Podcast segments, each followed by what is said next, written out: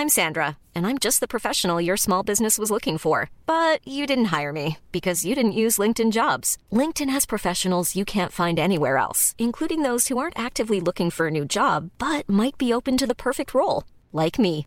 In a given month, over 70% of LinkedIn users don't visit other leading job sites. So if you're not looking on LinkedIn, you'll miss out on great candidates like Sandra. Start hiring professionals like a professional. Post your free job on linkedin.com/people today. Many of us have those stubborn pounds that seem impossible to lose, no matter how good we eat or how hard we work out. My solution is PlushCare. PlushCare is a leading telehealth provider with doctors who are there for you day and night to partner with you in your weight loss journey. They can prescribe FDA-approved weight loss medications like Wagovi and Zepbound for those who qualify. Plus, they accept most insurance plans. To get started, visit plushcare.com slash weight loss. That's plushcare.com slash weight loss. Hey, it's Paige DeSorbo from Giggly Squad. High quality fashion without the price tag. Say hello to Quince. I'm snagging high-end essentials like cozy cashmere sweaters, sleek leather jackets, fine jewelry, and so much more. With Quince being 50 to 80% less than similar brands. And they partner with factories that prioritize safe, ethical, and responsible manufacturing. I love that. Luxury quality within reach. Go to quince.com slash style to get free shipping and 365 day returns on your next order. Quince.com slash style.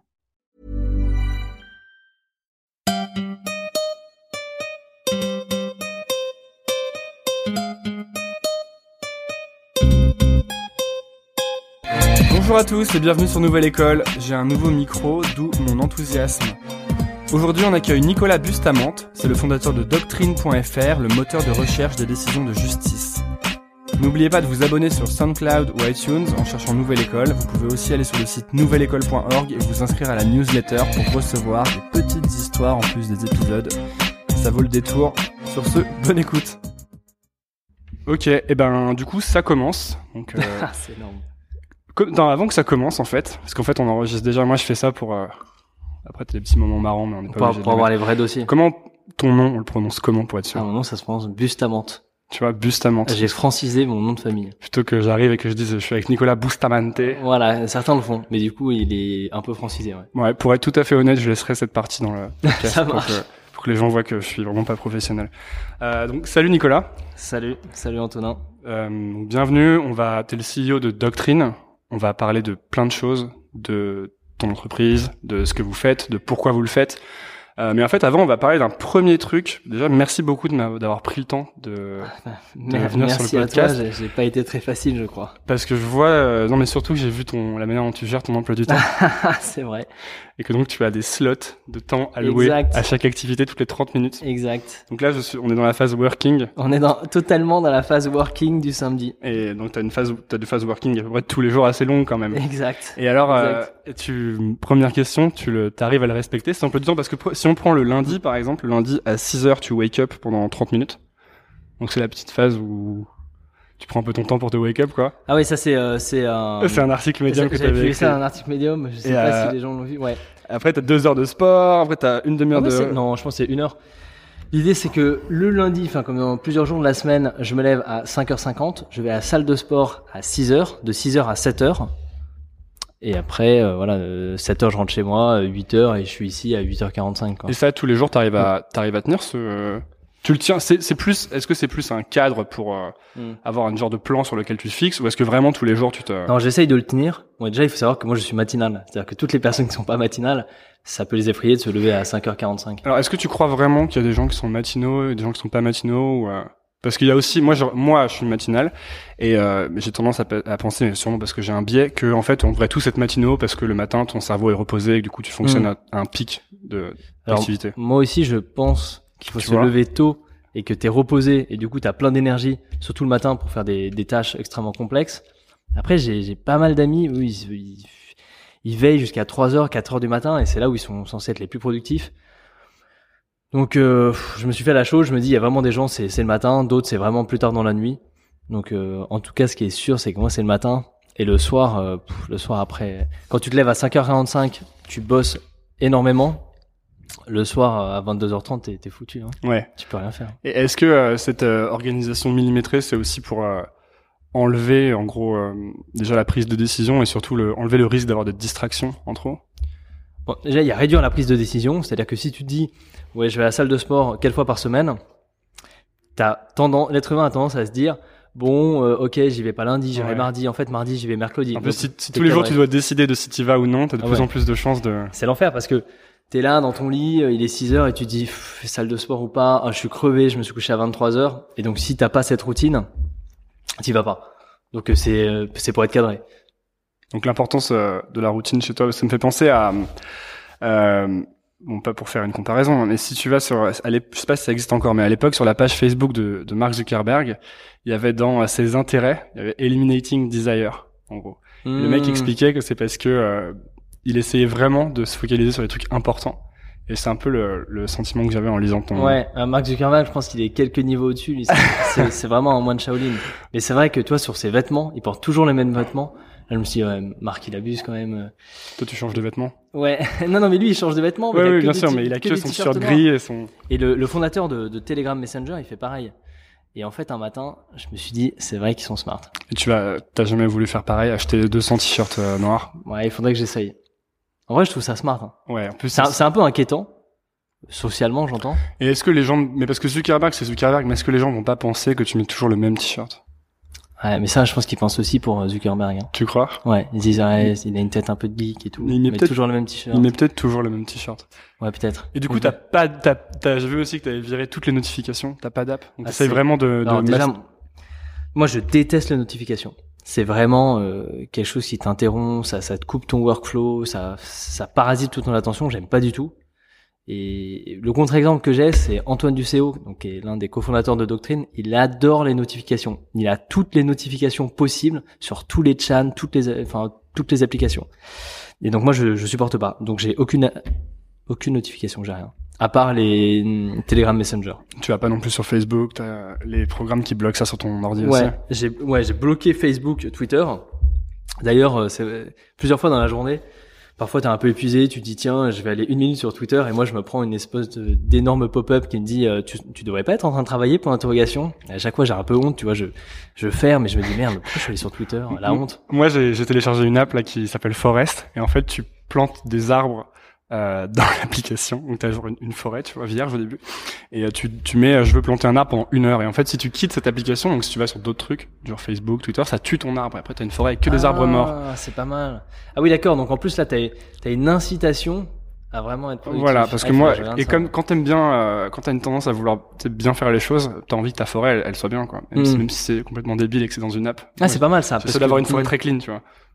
C'est bien comme parce que t'as une incitation. Alors que là, moi, dans mon truc, j'ai juste une sanction quoi. Mais voilà, Je ça. vais sur Facebook, YouTube, Le Monde, je sais pas quoi. et- Ah oui, d'ailleurs, bah, c'est, euh, ça me fait penser au, tu sais, au mécanisme des habitudes, tu vois, où t'as toujours une récompense dans une Ouais. nouvelle habitude à prendre. Ouais. J'ai vu que c'était un des bouquins qui était sur ta liste, Seven Habits of, euh, ou le Power of Habits. Ouais, of, euh, successful Ouais, people. successful Un- un- people. Un, truc américain, ça doit ou être successful people ou genre rich people, super rich people. Mais c'est clair quand tu fais des sacrifices comme ça, t'as envie d'avoir des, Des récompenses. des des petites récompenses au quotidien. Toi, tu penses que, donc, euh, tu me dis que tu penses que ça t'aide d'avoir euh, tout l'emploi du temps qui est structuré comme ça. Hmm. Et euh, c'est intéressant parce qu'il y a vraiment des personnes qui font ça complètement différemment. Euh, je pense à un, à un type que je pense, je pense que tu le lis, c'est Jason Fried, qui est le fondateur de Basecamp. Ah ouais, il y a plein de gens qui le détestent. Moi, c'est mon héros. Ouais, moi, j'adore ce type, j'adore sa boîte et euh, c'est vraiment mon modèle de boîte que j'aimerais faire. Mm. Et Jason Fried, lui, il a rien sur son calendrier. Bien sûr. Il a zéro. Euh, Ce qui dit qu'il veut pas que ce qui est sur son calendrier dicte sa vie en fait. Exact.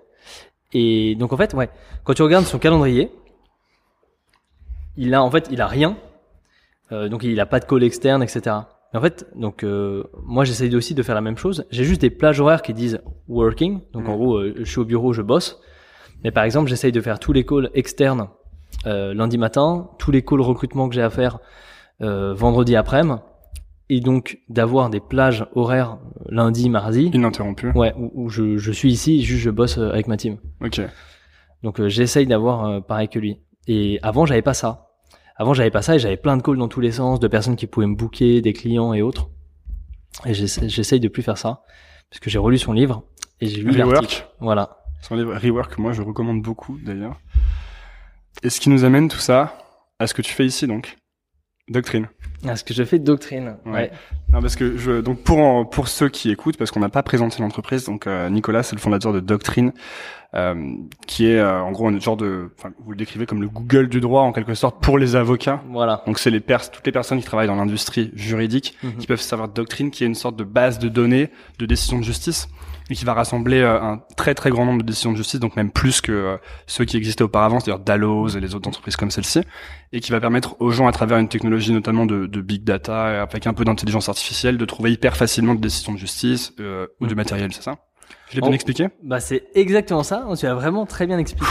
Pourtant c'est pas forcément euh, compréhensible euh, de tout le monde, mais en fait Doctrine c'est un moteur de recherche juridique, Google pour les avocats, et qui permet de trouver des décisions de justice.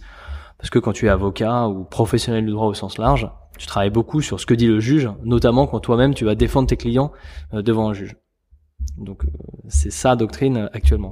Moi, il y a une, euh, une question que j'ai envie de te poser. Donc, euh, j'ai- pas mal lu à ce sujet. J'ai vu que tu avais trouvé l'idée euh, quand tu avais rejoint l'association Open Law en 2014. Tu avais commencé à réfléchir à ça, et puis ensuite, tu avais vu que c'était euh, un marché qui avait l'air un peu plus, euh, un peu en retard en France. Mm. Euh, Est-ce que vraiment t'as T'as trouvé, est-ce que tu avais un attrait pour le droit à l'origine? Est-ce que c'était quelque chose qui t'intéressait, qui te passionnait, ou est-ce que tu t'es dit, ok, euh, je suis, après être allé en Californie, est-ce que tu t'es dit, ok, quel est le marché en France que je peux attaquer euh, avec mes associés?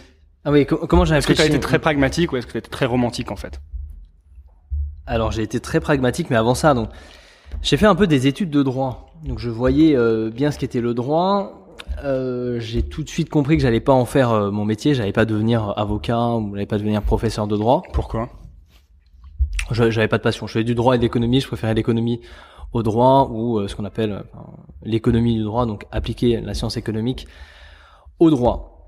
Et donc je pensais mais complètement m'éloigner de, de ce milieu, plus en partant dans une aventure entrepreneuriale dans la tech. Et il se trouve, hein, j'ai été repris peut-être par des vieux démons, je sais pas.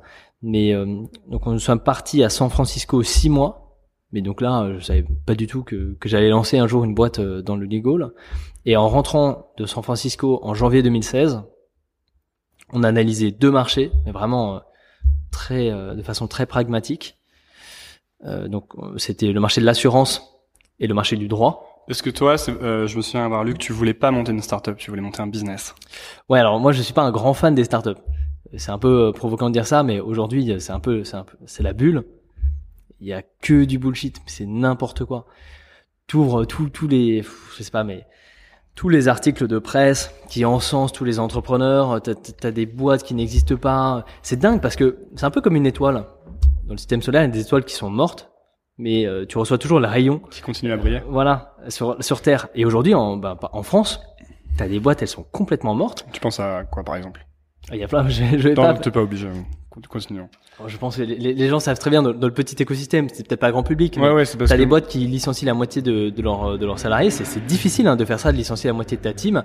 Et pourtant, euh, bah, tu brilles dans la presse, tu fais toutes les conférences, et les entrepreneurs en plus qui adorent ça. Les journalistes qui ont tendance à, à encenser. tout. Ah, parce qu'il y a une vraie, il y a une vraie starisation du, du. En fait, c'est les startups, c'est un peu l'institutionnalisation de l'entrepreneuriat. Ah, Tu vois, comme euh, dans la.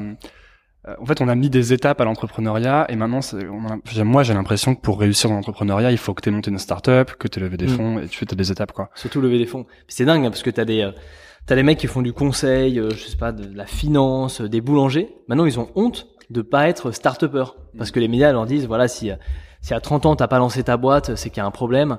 Alors que c'est c'est peut-être des stars de la finance, des stars des stars en consulting. Tu vois, le, le boulanger qui excelle. Mais non, le truc cool, c'est euh, d'avoir euh, d'avoir des baskets et de faire des levées de fonds et de faire une boîte un peu random dans la tech et Et de mettre un baby foot. Ouais, baby foot, table de ping-pong, mais c'est n'importe quoi. Enfin, plus personne sera là dans 10 ans. C'est ça qui est drôle. C'est que là, moi, j'écouterai dans 10 ans. Et je dirais, mais ils sont où, quoi? Nouvelle école? J'écouterai Nouvelle École dans 10 ans et je me dirais, tiens, toutes les boîtes qui existent actuellement ont disparu. Et donc, toi, tu, tu voulais pas faire ça et tu voulais monter un business. Moi, je voulais monter une start-up, c'est sûr. Mais l'idée, c'est de monter une start-up sur un marché qui existe et faire de l'argent. C'est-à-dire, bah voilà, juste croître et, et dans 10 ans être Amazon et pas juste être un effet de mode pendant 2-3 ans, lever, lever des fonds, passer à la télé et m'écrouler euh, lamentablement, quoi. J'ai vu que c'est ce Ma que tu dis. J'ai vu que c'est ce que tu disais sur internet. C'était, euh, euh, faites de l'argent, faites de l'argent, faites de l'argent. Bah oui, mais en fait, ouais, ça aussi c'est un peu provoquant, mais qu'est-ce que l'argent si ce n'est quand tu rends un service à une personne, elle te paye en échange. Le matin, j'achète une baguette, je paye son service, sa prestation parce qu'elle me plaît. A priori, quand personne ne te paye pas, c'est que tu fournis pas de valeur. C'est-à-dire que tu, tu sers à rien. Enfin, t'es, ou tu es en train de trouver ton modèle, ou tu es un parasite, tu vis autrement. Bah, un palliatif à ça qui peut du coup être euh, une mauvaise piste, c'est la levée de fonds en fait. C'est que pendant, Ouais. tu- comme tu lèves des fonds, tu euh, peut-être à la, le sentiment d'une validation par les investisseurs qui peut te permettre de continuer. En plus, tu as les ressources financières pour le Bien faire. sûr. Et du coup, la validation euh, par le, bah, ce qui est important, c'est le marché, euh, arrive peut-être tard et peut-être parfois un peu trop tard. Je pense qu'aujourd'hui, tous les entrepreneurs confondent leur levée de fonds avec leur chiffre d'affaires. Mais ils sont vraiment, ils, ils se trompent de métriques en fait. Et quand tu fais du chiffre d'affaires, que ta boîte elle est profitable, la presse elle vient pas. On t'invite pas à faire les TED Talks, etc. Donc t'as l'impression un peu de, de fail. Euh, Toi, so- parfois, l'im- t'as l'impression de, de, de est-ce que t'as l'impression de moins réussir quand tu vois euh, que, t'es pas, que tu vas pas faire des TED ou des choses comme ça? Non, moi je me marre. Je me marre euh, avec, avec ma team. La réussite, c'est que on, on a monté une belle boîte en, en un an et qu'on continue. Et comme dit le patron de Jeff Bezos, on voit dans 10 ans. C'est-à-dire qu'il faut penser un peu long terme. Tu peux pas savoir à 3-4 ans si la boîte elle est successful ou pas, si l'équipe elle est pertinente. Et tu peux évidemment faire le show un peu dans la presse, mais il y a qu'une justice. Et donc, toi, tu t'es dit, je suis là pour 10 ans. Ça, c'est pas un truc qui te Non, fait non. froid aux yeux, c'est pas un truc qui te.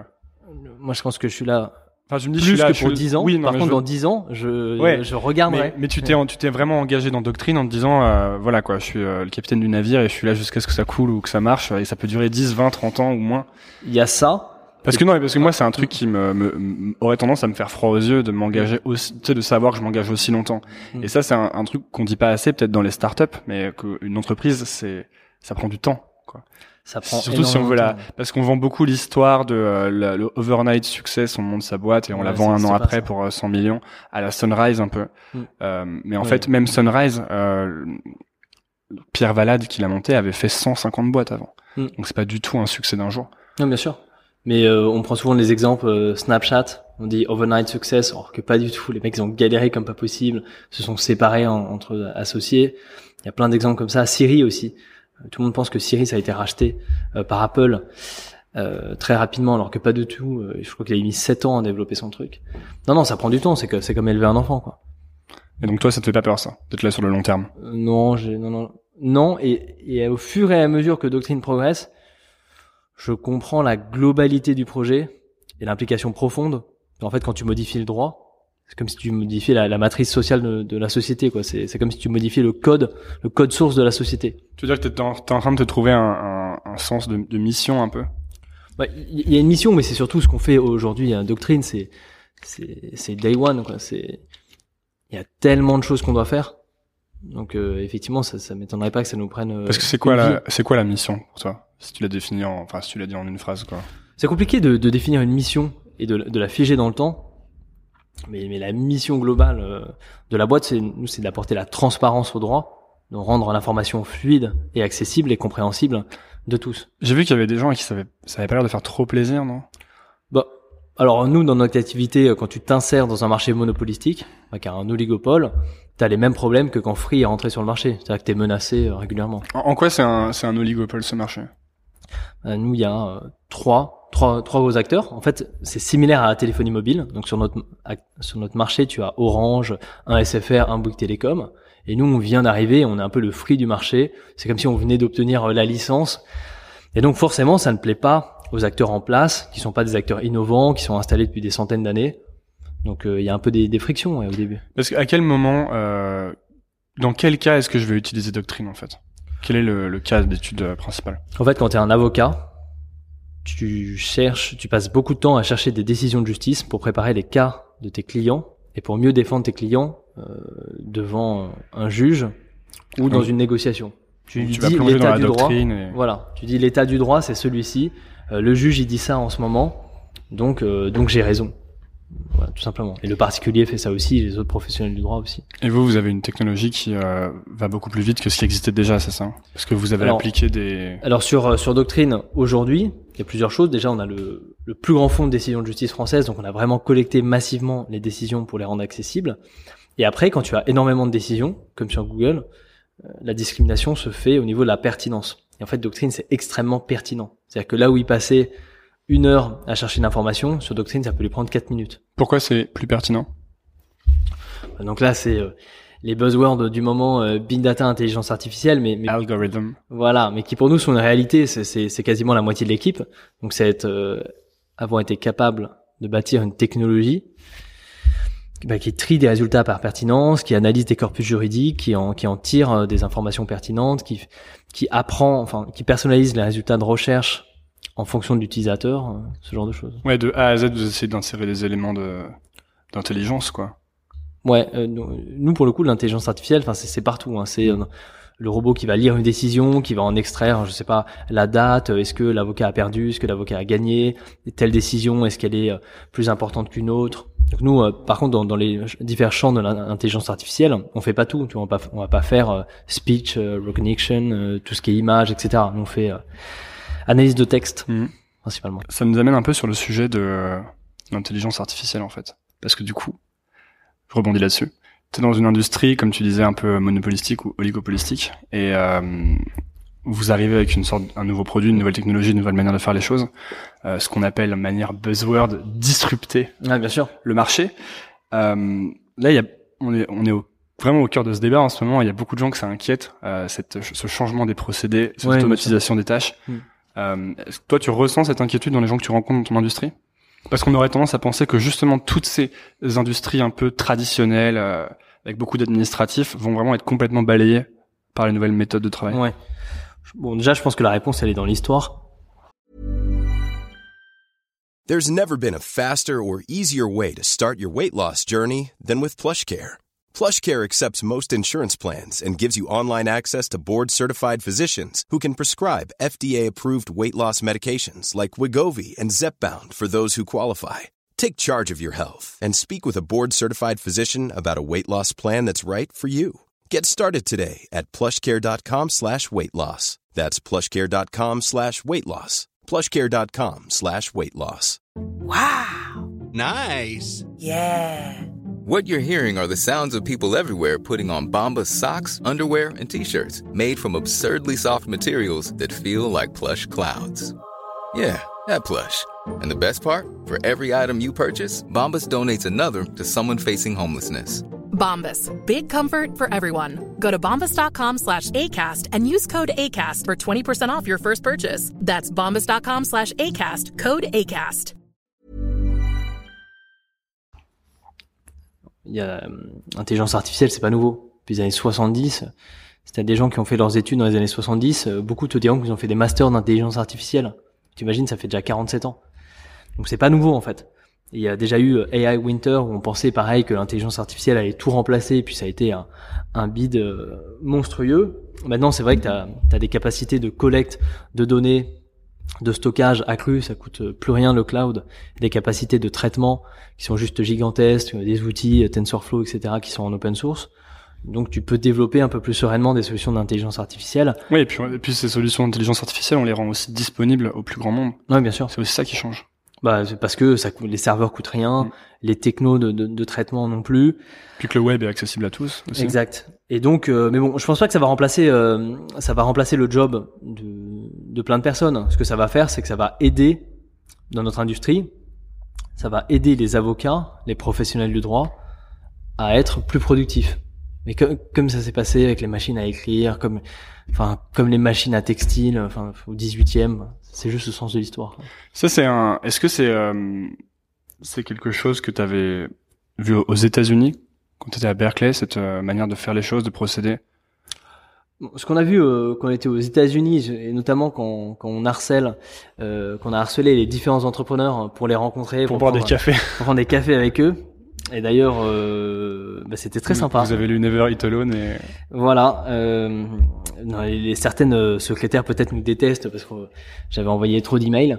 Euh, bah, je m'excuse toujours pas. comment, comment comment tu faisais? Tu t'allais- tu t'as fait une liste de gens que tu voulais rencontrer? Ouais, une liste de personnes, on leur envoyait des, des messages et tout, mais dans la vallée, les gens sont assez disponibles. Ouais. Par contre, ce qui m'avait choqué, euh, la pratique des Américains quand ils montent des boîtes, c'est que en français, quand ils montent une boîte, il va réfléchir pendant des années, enfin pendant des mois, il va faire un business plan, il va faire un, méga plan, tu vois, un peu comme les, le plan euh, quinquennal de l'URSS. Il va dire ok, tout est parfait, je me lance à la première étape. Évidemment, la première étape, ça va bugger euh, et son projet euh, va tomber à l'eau. Alors que là, les Américains, c'est des bourrins, ils savent pas ce qu'ils font, mais ils font et tout le temps. Ils y vont, ils y vont, et ils se trompent, ils se trompent, ils se trompent. Et en fait, ils itèrent hyper vite. C'est comme ça qu'ils avancent très très vite. Donc on est revenu en France, on a fait la même chose. La fameuse phrase "Get out of the building". Ouais, ouais, ils vont, ils voient. Ouais, alors ça aussi c'est hyper important de de voir les personnes en, en, live et pas seulement de regarder ces métriques et autres. Ouais, parce que euh, ton business plan, quand tu vas aller rencontrer ton premier client, il va sûrement voler en éclats, hmm. puisqu'en fait c'est super dur d'anticiper les besoins et les problèmes hmm. des gens. Euh, et moi, je me souviens, ça m'avait choqué aussi cette manière de faire les choses euh, aux États-Unis moi j'étais beaucoup dans la préparation, beaucoup dans la lecture aussi de bouquins. Mm. Et en fait, euh, ça sert à rien de lire des dizaines de bouquins s'il y a pas un moment où tu commences ouais. à vraiment faire quelque chose. Bah moi je, je lisais beaucoup avant. J'ai lu tous les bouquins et tout. Bah, tu lis encore beaucoup euh, sur ton emploi du temps. Il y a, il y a deux slots par jour. Je lis beaucoup. Mais euh, ce que j'ai finalement le takeaway de San Francisco, c'est qu'il faut avoir la problématique et lire le livre qui potentiellement peut la résoudre et pas faire l'inverse. Donc en gros, comme ça, tu peux appliquer directement ce que tu as appris dans le livre à la vie réelle. Sinon, tu lis plein de livres et t'appliques jamais. Et ton cerveau, en plus, il oublie euh, très très vite. C'est quoi ta problématique du moment alors? Il y a plein de problématiques hein, au fur et à mesure que la que la boîte euh, grandit, qu'on recrute plusieurs personnes. Donc là, c'est la problématique HR, euh, de, de, vendre le produit. De il y a, y a, plein de problématiques transverses. Donc euh, tu lis un livre qui s'appelle Who pour ouais, j'ai lu Who pour effectivement pour recruter. Euh, sur des problématiques euh, business. J'ai lu, je sais pas, euh, Customer Centric Selling, des best-sellers, là, le, le, livre de Salesforce, etc. Et est-ce que c'est le fait d'avoir monté doctrine, du coup, ça te t'oblige à devenir un expert du droit? Ouais, quand même. Et tu dois lire pas mal de bouquins juridiques? Alors, tu dois pas forcément lire euh, énormément de, de, bouquins juridiques. Par contre, tu dois être vraiment expert euh, de, de ta matière, quoi. Des décisions de justice, comment fonctionnent les tribunaux, euh, partout en France, les différentes procédures, euh, ce genre de choses. Et ça, c'est quelque chose que tu as appris à, à, aimer ou que tu aimais déjà dès le début ou que tu détestes? Euh, il faut savoir que quand tu fais des études de droit, un petit peu, tout ce qui est procédure. J'ai fait un an de droit. Voilà, donc tu as fait un an de droit, tout ce qui est procédure civile, procédure, la procédure des, des tribunaux du contentieux, c'est juste horrible. Tout le monde déteste. Ouais. Mais quand tu le vois à travers le prisme de doctrine, c'est sympa. Surtout, c'est pas juste de la réflexion abstraite. Tu le mets en place après euh, concrètement. Pourquoi c'est différent? Pourquoi c'est sympa euh, du point de vue de doctrine? Bah Parce que quand tu es étudiant en droit, tu prends ton livre de droit, tu fais tes petites fiches, tu, tu les lis, tu passes ton partiel et t'oublies. Quand tu fais une boîte comme, comme doctrine, tu, tu builds vraiment la chose. Ça a vraiment un impact. Si tu comprends mal un mécanisme, ça a un impact sur, dans le monde réel, de personnes. Ah oui, t'es vraiment dans le monde réel. Et tu penses justement que pour euh, lier ça à l'éducation, est-ce que euh, c'est un souci que dans l'éducation, on, on, est quand même beaucoup dans le théorique, surtout en France. Mm. Et en fait, quand tu débarques à 25 ans, t'as généralement pas fait beaucoup de choses pratiques. C'est clair. Mais ouais, que, que, du théorique et peut-être pas du bon théorique. Enfin, Aujourd'hui, l'information elle est disponible partout. voilà, on est vraiment dans une époque où l'information en 5, en 5 secondes sur Google, on l'a. Mm. Et je sais pas si c'est encore très pertinent d'aller apprendre plein, plein, plein, plein de choses par cœur Ouais. quand j'ai fait un an de droit, j'ai bien aimé, hein, j'aimais beaucoup, je trouvais que c'est vraiment intéressant. Mais j'ai appris du droit, euh, j'ai appris du droit civil, j'ai fait de l'introduction au droit, j'ai fait de l'histoire du droit romain, j'ai fait plein de choses euh, qui, qui, étaient très intéressantes. Mais en fin de compte, est-ce que c'est très pertinent d'apprendre ces choses de cette manière? Est-ce, euh, Surtout si je suis amené ensuite à, à faire des choses qui n'ont rien à voir? Ouais, moi je pense que c'est horrible hein, ce que je vais dire. Je sais pas combien t'as, des, t'as de, de personnes qui t'écoutent au quotidien, mais un million. Ah, c'est vrai. L'éducation, c'est vraiment une mauvaise allocation des ressources euh, d'un jeune, quoi. Donc toi, t'es, euh, tu t'enverrais pas tes enfants à l'université? Bah, je sais pas. Euh, quand j'aurai des enfants, ça sera dans très longtemps et on, on verra un peu qu'est-ce qui est devenu le système éducatif et les systèmes éducatifs parallèles. Mais moi, j'ai rapidement compris que c'était pas si je voulais devenir, je sais pas, intelligent, si, si je voulais lire plein de choses qui me passionnaient et, et vraiment avoir un, un impact, c'était pas par le système éducatif. Moi, moi j'ai hein. aussi été assez déçu par euh, le système éducatif et euh, du coup très fan des, des systèmes un peu alternatifs. Euh, J'en parle tout le temps sur ce podcast, mais même que ne serait-ce que le wagon pour apprendre à coder, ouais, ce, ce genre de choses, où en fait tu passes ton temps à faire des choses et t'as un, un petit peu de théorique très euh, qu'on garde en quantité très réduite. Hmm. En plus, ça me va bien parce que j'ai vraiment beaucoup de mal à me concentrer longtemps. Et, euh, et c'est hyper bien, c'est ce genre d'apprentissage. Mm. J'espère que ça va beaucoup plus se développer. Et justement, l'université, le droit, l'économie, il y a un côté vraiment archaïque dans la manière dont on apprend. Bah, archaïque, et puis euh, le jeune qui fait euh, des études de droit, Après, quand il essaye de rentrer sur le monde du travail dans les cabinets d'avocats, il réapprend tout en fait. Mm. Il réapprend la pratique du droit qui est bien différente. Donc euh, évidemment, tu prends des, des personnes qui sont smart, qui savent réfléchir, mais après elles sont euh, formées au monde professionnel. Il y a beaucoup d'avocats qui se plaignent que euh, leurs stagiaires ou leurs nouvelles recrues soient complètement décorrélés de la pratique. Et donc si je suis euh, si je suis étudiant en, en droit là actuellement, tu comment est-ce que je fais pour me préparer quoi au monde au monde futur puisque Bah, mon je sais- université me Moi, je pense que c'est pour ça qu'il y a des stages et qu'en stage, tu réalises aussi si la tâche, elle est plaisante ou pas. Hmm. Après, vraiment, bon, disclaimer, hein, mais le système éducatif, euh, bah, moi, je suis pas resté longtemps, donc je suis pas un- forcément le grand, grand expert et les stages non plus, mais donc euh, bon. donc je parle, mais euh, et ouais, bon, moi, le système, je, je pense qu'il faut il faut faire des, des choix dans la vie, quoi. Et si euh, si quelqu'un pense que quand il a 20 ans, bah, il peut faire autre chose que rester dans le système éducatif jusqu'à ses 25 ans, je pense qu'il il faut qu'il quitte le système éducatif. pour monter une boîte? Ouais, pour monter une boîte. Euh... parce que toi tu j'ai vu euh, dans un truc que tu avais écrit que vraiment pour c'est pas pour toi le salariat. Bon, c'est pas pour moi. Ça, ça dépend toujours pour qui tu travailles et dans quel projet. Euh, moi, si j'étais dans un grand groupe, je me serais fait virer, quoi. Mais vraiment, et ils ont raison, quoi. Je serais resté euh, parce que je suis juste pas adapté. Si t'es dans une administration, euh, je me Pourquoi serais buté. pourquoi t'es pas adapté? Je sais pas, l'en- l'envie de, de faire des choses, d'avancer vite, euh, d'avancer toujours plus vite et puis de de pas être limité par le par le cadre social. Et en fait, quand tu es dans un grand groupe, c'est très normé, c'est normal quand tu as 3000, 4000 personnes. Donc c'est très vertical et c'est un environnement qui me correspond pas trop personnellement. Tu penses que c'est une question de personnalité? Ouais, c'est une question de personnalité. J'ai j'ai ressenti la même chose avec euh, avec les études. Là, je me dis c'est ça ça va pas assez vite, euh, c'est tout le monde au même niveau. euh. Et euh, mais qu'est-ce qui fait qu'il y a des gens qui sont comme ça et d'autres différents? Tu penses que c'est une question d'éducation ou de choses que tu as vues dans ta vie ou euh, Je sais pas du tout. Je sais pas du tout. Il y a, t'as toujours des gens euh, qui euh, qui veulent faire autre chose. Tu vois, moi quand j'ai, alors moi j'ai, j'ai arrêté mes études et et je et, et une, une personne un an après moi a arrêté ses études et maintenant il fait de la musique, il fait du piano. C'était sa passion. Moi j'ai monté une boîte. Et donc c'est vraiment, il, il a suivi son instinct et je pense qu'il s'est dit euh, bon bah je veux pas avoir de regrets dans dix ans. Donc je fais la chose, peut-être que je vais me planter. Et bon, c'est un acte courageux, je pense. Ouais, mais peut-être qu'il va se planter, mais on, déjà on apprend beaucoup plus en, en se plantant. Bah, ça veut dire qu'on a quand même essayé quelque chose. Moi, je suis pas fan hein, du, de de l'histoire de il faut Mm. absolument échouer, échouer. Mm. Mais euh, ce qui est sûr, c'est que si t'échoues, c'est que t'as essayé quelque chose C'est clair. d'un peu plus difficile. Alors moi non plus, je suis pas fan de l'échec. Par contre, euh, il faut être honnête avec soi-même. Quoi. Si, si tu échoues euh, lamentablement euh, et que tu as arrêté tes études assez tôt, c'est tu vas être dans une situation difficile. Après, tu es condamné à rester peut-être dans un même milieu, le milieu entrepreneurial, des startups, etc., qui t'acceptent plus facilement. Mais est-ce qu'on n'est pas à, une époque où de toute façon, ça va être très incertain dans le futur pour tout le monde Ah ouais. mm. Et donc, est-ce qu'il faut pas Bon, c'est mon avis, hein, mais Mm. dès le départ, euh, prendre ce pli de, euh, de se réinventer ou en tout cas d'essayer des choses différentes et euh, Mm. de prendre le risque d'échouer Ouais, pour sûr. justement être adapté à Bien l'incertitude. sûr. Bah, Versus euh, si je suis dans une grosse boîte, ce qui, est, ce qui peut être euh, très bien, mais si je passe 10 ans, 20 ans dans une grosse boîte, euh, où je suis dans ces normes et qu'un Mm. d'un coup ces normes éclatent, là ça va sûrement être beaucoup plus Bien dur sûr. de se réinventer parce que t'as pas le pli. c'est très difficile de prendre la décision euh, d'arrêter ses études. Je pense même que c'est une décision euh, difficile, stupide. Enfin, ce qui est très difficile, c'est quand t'arrêtes et quand t'as rien derrière. Quand t'arrêtes et que t'as un super job, c'est vraiment cool. Ou quand euh, t'arrêtes et tu vas à 42, c'est cool. Moi, moi j'avais arrêté euh, donc à, à- j'avais 20 ans.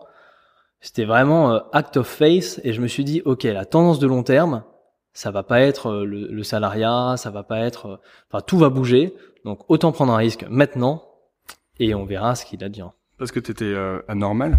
Ouais, mais je suis pas resté longtemps en fait, la, Ouais. la vérité. Et donc j'ai voilà, j'ai j'ai arrêté très vite. ouais. Un système qui ne me plaisait pas du tout et dans lequel j'étais pas heureux.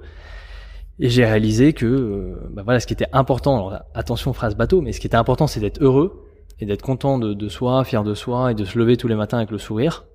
Et Donc, actuellement, c'est un truc que tu. Ouais, ouais, et je regrette pas du tout. Et là, je, je suis très heureux et j'ai pris, euh, j'ai pris la bonne décision, qui a été très difficile euh, socialement, mais qui était la bonne décision. Pourquoi c'est très difficile socialement? Très difficile euh, quand euh, tu fais deux ans de prépa, que tu arrives à l'ENS, euh, on, on te dit voilà, c'est c'est la classe, euh, toute ta famille est, et, et voilà, ils sont très contents. Ils disent voilà, il y en a un, euh, il a réussi et tout. Et là, t'annonces euh, quatre mois après, vas-y, je me barre et par contre, je sais pas quoi faire. euh, c'est très difficile. Tu, tu te quittes, de- enfin, tu quittes de tes amis. De, c'est, c'est une décision qui est pas comprise. Donc, il faut vraiment être, être fort, je pense. Ouais, ça a été un truc. un truc Bah, c'est, un truc qui est difficile, mais finalement, tu vois, tu vois rapidement. Tu vois que t'es heureux, tu vois que ça, ça avance, et tu dis, ok, je, vais- je vais m'en sortir. De toute façon, t'as plus le choix. Il y a des, euh, il y a des moments. Du coup, maintenant, vu que t'as fait ce choix de vie, Mm. est-ce qu'il y a des moments où tu te dis merde, euh, en fait, ça va être trop dur, ou euh, parce que ça doit être, c'est quand même un peu, c'est quand même plus stressant. Ouais, c'est hyper de stressant, une mais société. Toi, par exemple, ce qui est marrant, on reparle de ton emploi du temps, mais tu travailles tous les jours. Mm. Parce que tous les jours, tu bosses. Puis de toute façon, s'il y a un problème dans ta boîte, c'est toi qui es responsable. Bien tu sûr. dois toujours être en mesure de gérer ça. Alors après, j'ai toujours été euh, monomaniaque. euh, tu vois, quand j'étais en prépa et tout, je, ouais, ça me fait pas peur de travailler. Ça fait pas peur de, de travailler dans la vie tant que j'y prends du plaisir. Et quand tu fais une boîte, t'as plus la pression de, ok, je me plante moi. Tu vois, si je me plante moi, bah là, moi personnellement, je me dis, ok, je vais retrouver quelque chose, je, je m'en sortirai. Effectivement, ça va être très difficile compte tenu de mon parcours. Par contre, quand tu fais une boîte, et moi j'y pense souvent, euh, tu plantes aussi toutes les personnes qui sont dans ta team. Et ça, c'est grave. Et donc c'est pour ça que euh, bah, il faut être focus, avancer, prendre les bonnes décisions et faire des choix. Et ça, ça doit aider aussi à, à, à focus, non, et à s'oublier un peu le fait d'avoir euh, plein de gens. Ah bah ouais, parce que là tu penses plus à toi, c'est pas possible. Si t'es dans un navire et que et que et que que t'as les commandes, enfin avec plusieurs personnes de ta team, bon tu peux pas te permettre de de, de pas performer ou. Et quand, quand tu vois des, euh, parce que je me, t'avais bossé chez Save. Ouais. Quand tu vois, C'est euh, mon premier, enfin le seul stage en fait. c'est ton seul stage. Ouais. Euh, j'ai fait, j'ai fait qu'un seul stage aussi. Quand tu vois ce qui arrive à, à Save, euh, qui Mm. avait l'air de marcher très bien, qui d'un seul coup euh, a marché beaucoup moins bien, euh, c'est c'est des choses qui, euh, qui t'inquiètent ou ça te, ça te touche pas trop. ou- Parce que toi, t'avais l'air d'y croire Mm. beaucoup à une époque. Ouais, bah moi j'ai, enfin j'étais au save euh, au, dé- au début quand ça commençait à, à scaler où il y avait énormément de personnes, c'était extrêmement impressionnant de voir, euh, je sais pas, trois personnes qui arrivaient euh, euh, chaque semaine. Bon, déjà les boîtes qui fail, c'est pas si grave que ça. Enfin, c'est signe euh, d'un, écosystème mature. T'as des boîtes qui grossissent très très vite et qui s'effondrent, comme à, comme à, à San Francisco. En France, c'est très surprenant parce qu'on a tendance à, à glorifier les entrepreneurs. On voit que les bons côtés. En plus, tout le monde est sous perfusion de la BPI, donc t'es un peu invincible financièrement. La banque publique d'investissement, La banque publique d'investissement, la fameuse. qu'on, ce qu'on appelle la free money dans le, dans le milieu. Oui, voilà, la, la, la free money. Je sais pas comment les, les entrepreneurs appellent, appellent leur drogue, mais effectivement, ils sont, ils sont bien fournis. Et donc, c'est, t'as rarement des, des problèmes financiers, quoi. T'es vraiment accompagné euh, au début. Tu penses que c'est un souci, ce, cet investissement de l'État dans les startups? Alors après, je, je suis pas, je suis pas du tout économiste, Oui, mais, oui, sans- mais, mais je sais pas. Peut-être que c'est euh, une mauvaise, euh, mauvaise allocation des ressources productives et que tu, tu crées pas assez de valeur en investissant dans les startups et que derrière t'as le petit artisan, le boulanger, qui lui a besoin de 10 000 euros de trésorerie supplémentaire pour ouvrir sa nouvelle boulangerie, créer de la valeur et recruter 4-5 personnes Mm. et sur une boîte qui va, qui va vraiment être là sur du long terme. D'autant que sur les startups, on est vraiment sur, euh, on est vraiment sur une économie compliquée, nouvelle, que personne comprend très bien, où on Bien sait jamais si ça va réussir ou pas. Mm. Donc en fait, on est un peu dans du, dans du hedge fund. De... Ouais, c'est c'est comme le, le plan calcul de de, de Gaulle là, fin des années 60 quoi. C'est on met plein d'argent, on dit que c'est sympa. euh, dans la presse, on n'arrête pas de d'entendre que c'est quelque chose. Il faut qu'on investisse pour pas qu'on soit en retard. Et donc forcément, quand tu mets autant d'argent, bah, tu peux avoir des succès et des échecs. Ce qui va être vraiment difficile pour l'écosystème, c'est quand des grandes boîtes type licorne française qui font la une des magazines vont s'effondrer. Là, je pense qu'il y a pas mal de gens qui vont être surpris. Ce qui va euh, arriver selon toi? Ouais, il y a, y a des grandes boîtes actuellement qui ont, qui ont des problèmes. Et en fait, c'est c'est naturel hein, qu'une Mhm. qu'une boîte s'effondre et qu'une autre réussisse. De toute façon, c'est des, c'est des cycles. Hein, Ouais, voilà. Il faut pas être surpris. Mhm. Tu vois, à San Francisco, le nombre de boîtes, euh, c'est- c'est c'est des billions de dollars et puis elles s'effondrent. Par exemple, la Medium. Ouais. Ils vont mourir comme pas possible. Bon, bah, euh, je suppose qu'à SF, ils vont dire, bon, bah, ok, that's fine. Refaisant une autre. Ouais, refaisant une autre, quoi. Ouais, ouais. Et nous, si Blablacar meurt, je sais pas, les, ça va pleurer dans, dans les chaumières pendant des années. Bah, je savais que tu pensais à Blablacar. Ah, ah. Comment, euh, on a, donc on a parlé de, de doctrine. Euh, comment tu fais toi pour, euh, c'est qui les gens qui t'inspirent? Qu'est-ce que t'écoutes? Qu'est-ce que tu lis? Comment est-ce que tu trouves en fait la connaissance? Parce que du coup, tu l'expliquais, c'est toi qui es censé te faire ton apprentissage tout seul maintenant. Oui, mais comme, mais comme tout le monde, en fait, on est dans un monde où ça bouge tellement vite, où toute les- la connaissance est disponible. C'est-à-dire qu'avant, tu voulais te former, mettons, à l'économie. Donc, tu allais dans une grande école à la française euh, écouter euh, l'économiste français de renom à Paris. Aujourd'hui, euh, t'es dans ta chambre et t'écoutes euh, l'économiste de renom à New York. Sur YouTube. Voilà, sur YouTube. Donc déjà, tu dis, oula, pour- pourquoi je vais écouter le français si l'autre, il est dix fois meilleur? Bon, après, tu arrives dans un problème pour trouver l'information. Ouais, il y a quelques personnes. Bon, déjà, moi, j'ai lu toutes les biographies des entrepreneurs. Ok. Euh, je trouve ça pas mal. Déjà, Que- quelle vois, est celle que, qui t'a le plus marqué? Euh, peut-être celle de Amazon ou peut-être De celle Jeff de, Bezos- Le Everything Store? Voilà Jeff Bezos ou celle de de Richard euh, Branson Vir- Comment de, ça de, de Virgin Virgin, ouais. parce que bah, parce que lui il est fou tu vois enfin parce qu'il faisait des il a failli mourir 15 fois enfin c'est Ouais, c'est le type a quand même euh, quand il, quand il la première fois, enfin son, je sais pas si l'histoire est vraie, mais quand il a lancé Virgin Airlines, ce qu'il a fait, c'est qu'il était à un aéroport et que son avion était annulé et que du coup il a il a loué un avion, il a demandé qui était prêt à prendre l'avion avec lui, il a vendu les tickets, il a pris deux pilotes et il a envoyé. il est très très fort Ça c'est très bon. et lui il a pris des risques physiques euh, c'est incroyable pour faire des tours du monde en montgolfière et autres Et lui, c'est un très bon exemple de réinvention parce qu'il a commencé avec un label, il a fait euh, une compagnie aérienne et maintenant il envoie des gens sur dans l'espace. Mm. Alors lui c'est c'est pas mon je me sens pas euh, je pense qu'on a, a Tu te pas sens beaucoup de liens Ouais, tu te sens plus proche de, des entrepreneurs à la Elon Musk et Richard Branson qui vont sur euh, sur Mars Non, dans l'espace ou plus de types euh, comme Jason ouais, non, Fried non, mais pas du, pas du tout, euh, pas du tout Richard Branson. euh, il a, c'est les côtés que j'ai, j'ai pas du tout, quoi, tu vois. Euh, non, pl- plus euh, Jason Fried, ouais, ouais. Très, il est très fort lui. Très, euh, franchement, il garde la tête sur les épaules. Il est là depuis 15 ans, son truc ça marche. Et eux, c'est un peu comme ce que tu disais tout à l'heure sur les startups. Eux, c'est euh, l'autre pôle de l'entrepreneuriat. C'est-à-dire Ouais, qu'ils bah, passent, ils leur, ils passent leur journée à taper sur la Silicon Valley. Mhm. Euh, Oui, oui, eux c'est les, c'est les rebelles, quoi. C'est les rebelles contre l'empire, mais ils sont, ils sont dans un coin paumé des États-Unis. Ouais. à Chicago tout seul. Bon, mais après il y en a plein d'autres. Hein. Dans les, il y a Jason Fried que j'aime beaucoup, Jeff Bezos, pareil pas très visible, mais je pense qu'il est très très fort et que dans 10 ans il va gagner contre tout le monde. Je pense qu'il est très très fort. Et après en France, euh, tu vois, Booba c'est un, c'est un bon entrepreneur. Booba, tu sais que c'est le type que je veux inviter sur ce podcast. Ouais, Alors que je euh, trouve le nouvelle école s'arrête quand j'invite Booba. Quoi. Ouais, bah lui il est très fort. Hein. Lui il est là pareil depuis 15 ans. Il bouge pas. Il a plein de business. Ouais. Il s'est déspécialisé. Il fait des vêtements, tout. Très très fort lui. Il a diversifié ses flux de revenus, ce qui je pense c'est la meilleure stratégie pour. euh, Monsieur a fait de l'immobilier. Non non mais il est très malin. Hmm. Mais il y a toute une, euh, il y a toute une, comment dire, une vague entrepreneuriale qui arrive même en France. Hein. Tu regardes les, encore une fois, les youtubeurs. Euh, Ouais, bien sûr. tout le monde, tout le monde devient très entrepreneurial. Bah, c'est c'est juste le avant tu avais une relation vraiment euh, patron salarié, maintenant tu as plus une relation client fournisseur, un peu à la Uber où chacun peut fournir euh, son, son propre service et avoir ses propres clients sur YouTube et autres. Donc ça c'est en train de, cha- de changer. Après les, les entrepreneurs, il y en a toujours eu ceux qui ont Ouais. monté euh, Leclerc au champ, beaucoup d'admiration pour eux. À l'époque, ils devaient pas être euh, dans ils devaient pas faire les couvertures de presse et lever des fonds. Et moi j'aime beaucoup les entrepreneurs qui ouais, qui quand ils veulent monter une boîte, ils vont à la caisse d'épargne, ils prennent 10 000 euros, quoi. Hmm. Et ils font un empire à partir de ça. Et euh, j'ai vu qu'il y avait un bouquin dont tu parlais aussi, c'est The, The Startup of You de Reid Hoffman, qui, Ah qui, ouais, a, qui ça a m'a monté beaucoup LinkedIn. aidé, ça. Ça a beaucoup marqué. Ouais, ça, ça m'a beaucoup marqué. Tu penses qu'on va, tu penses qu'on va vers un monde où tout le monde est un entrepreneur, en fait l'entrepreneur de soi en tout cas? Ouais, voilà. Hmm. Ouais, tout ce qui est constant learning, de se dire t'arrives plus dans avec un stock de connaissances.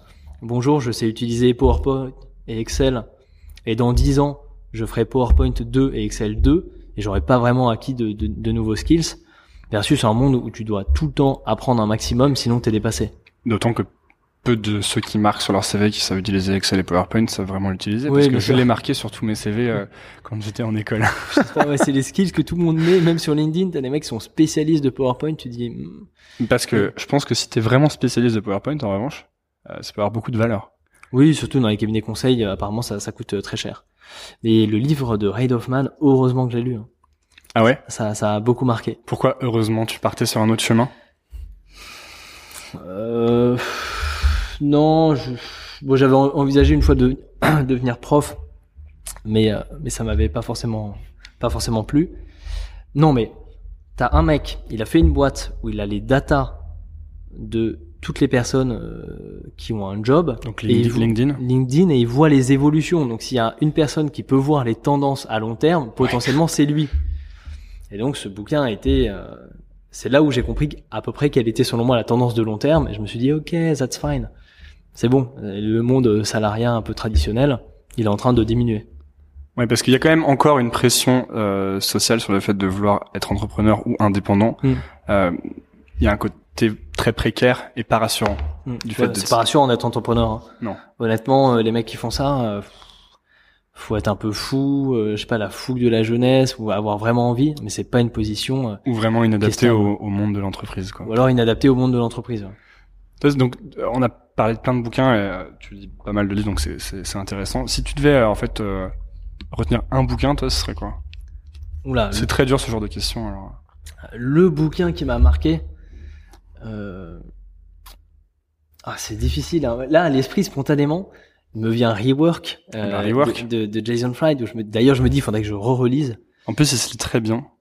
Très Ouais, il vite. se lit tellement vite. Enfin, Ouais. c'est dingue. Ils ont écrit un Moi, j'adore les gens qui euh, qui font l'effort de rendre l'information compacte et de pas faire des tonnes, parce Mm. que la, la grande majorité des bouquins américains de euh, de développement personnel, Mm. entrepreneuriat, etc. T'as un tiers du livre qui est génial et deux tiers du livre qu'il a mis pour faire un livre de 200 pages, parce que les, pub les sûrement que les publishers veulent 200 pages. Bien sûr. Et euh, et il y a des types qui font des efforts pour faire des trucs vraiment courts, donc euh, Basecamp, euh, Jason Fried et euh, DHH. Mm. Euh, Derek Sivers, qui fait un bouquin de 100 pages où il récapitule ses 10 ans d'entrepreneuriat, et Mm. c'est excellent. Mm. Parce que du coup, t'as juste l'information, moi j'adore ça. Bah, c'est, euh, son, là, son livre, c'est un iPhone. Hein.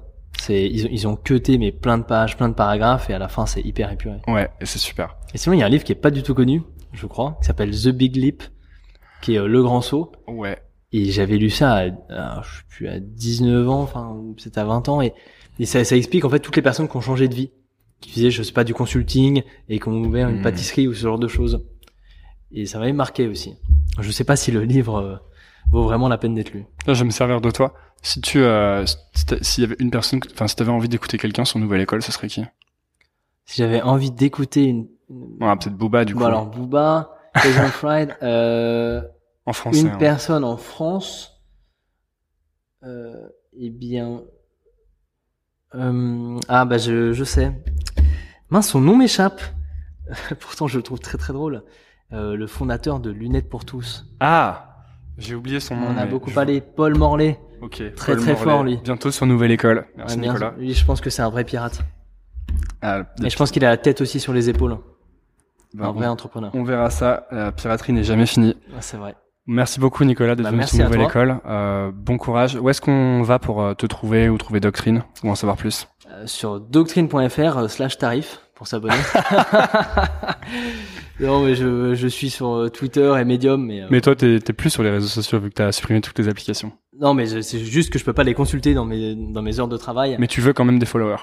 Non non non non, je suis euh, pas du tout euh, sur la twittosphère, je tweete euh, très peu à part je retweet Tu retweets beaucoup, ouais. Doctrine parce que c'est très intéressant Mhm. et euh, j'écris de temps en temps des articles Medium euh, qui doivent pas être euh, lus, c'est vraiment très rare. Merci beaucoup Nicolas. Merci à toi. Salut. Merci beaucoup d'avoir écouté. Si l'épisode vous a plu, on se retrouve tout de suite sur nouvelleécole.org où je vous donne toutes les informations complémentaires concernant l'épisode, les livres dont on a parlé, les gens qu'on a évoqués, bref, toutes les références. Vous pouvez aussi vous abonner à la newsletter pour recevoir les prochains épisodes directement dans votre boîte mail et ils sont hyper hyper bien. J'ai des invités géniaux qui arrivent. Voilà, je suis très enthousiaste. À bientôt. A lot can happen in the next three years. Like a chatbot may be your new best friend. But what won't change? Needing health insurance. United Healthcare Tri Term Medical Plans are available for these changing times. Underwritten by Golden Rule Insurance Company, they offer budget friendly, flexible coverage for people who are in between jobs or missed open enrollment. The plans last nearly three years in some states, with access to a nationwide network of doctors and hospitals. So, for whatever tomorrow brings, United Healthcare Tri Term Medical Plans may be for you. Learn more at uh1.com. Hi, I'm Daniel, founder of Pretty Litter. Did you know cats tend to hide symptoms of sickness and pain? I learned this the hard way after losing my cat, Gingy. So I created Pretty Litter, a health monitoring litter that helps detect early signs of illness by changing colors, saving you money and potentially your cat's life. Pretty Litter is veterinarian developed, and it's the easiest way to keep tabs on your fur baby's health right at home. Go to prettylitter.com and use code ACAST for 20% off your first order and a free cat toy. Terms and conditions apply. See site for details. Imagine the softest sheets you've ever felt. Now imagine them getting even softer over time. That's what you'll feel with Bowl and Branch's organic cotton sheets. In a recent customer survey, 96% replied that Bowl and Branch sheets get softer with every wash. Start getting your best night's sleep in these sheets that get softer and softer for years to come. Try their sheets with a 30-night guarantee. Plus, get 15% off your first order at bowlandbranch.com. Code BUTTERY. Exclusions apply. See site for details.